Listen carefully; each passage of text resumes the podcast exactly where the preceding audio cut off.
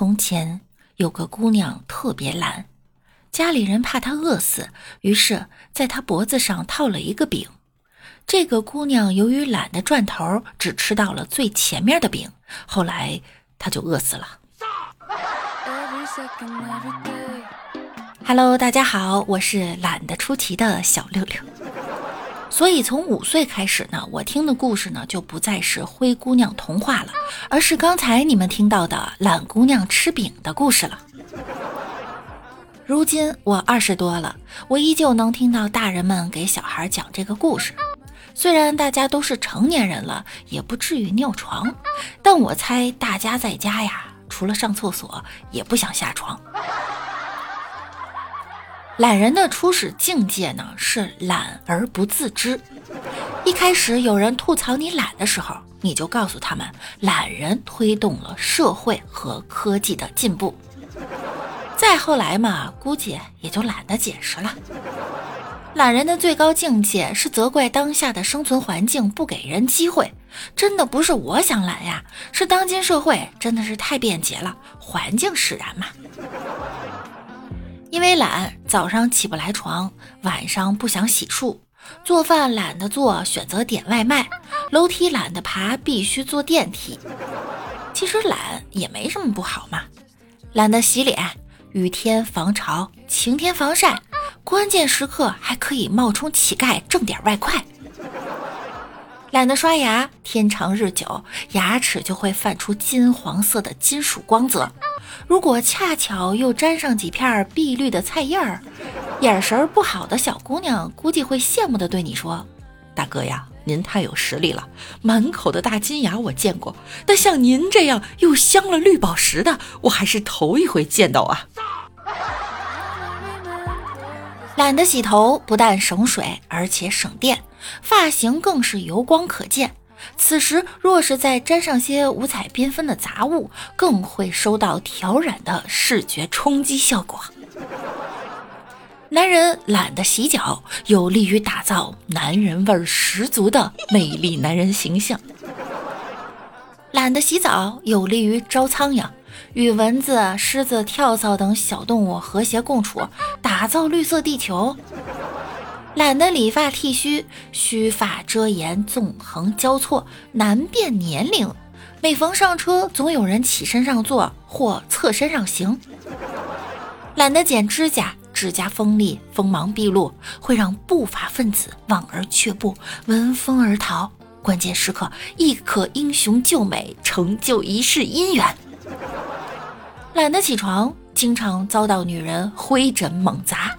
天长日久，女人会因此锻炼得身强体壮，貌美如花，夫妻感情更会因此如胶似漆。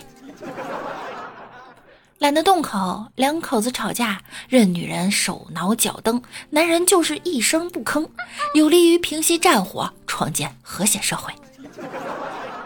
懒得动手，找一个油瓶子倒了都不服的男人，会激发女人感化和改造男人的斗志与激情。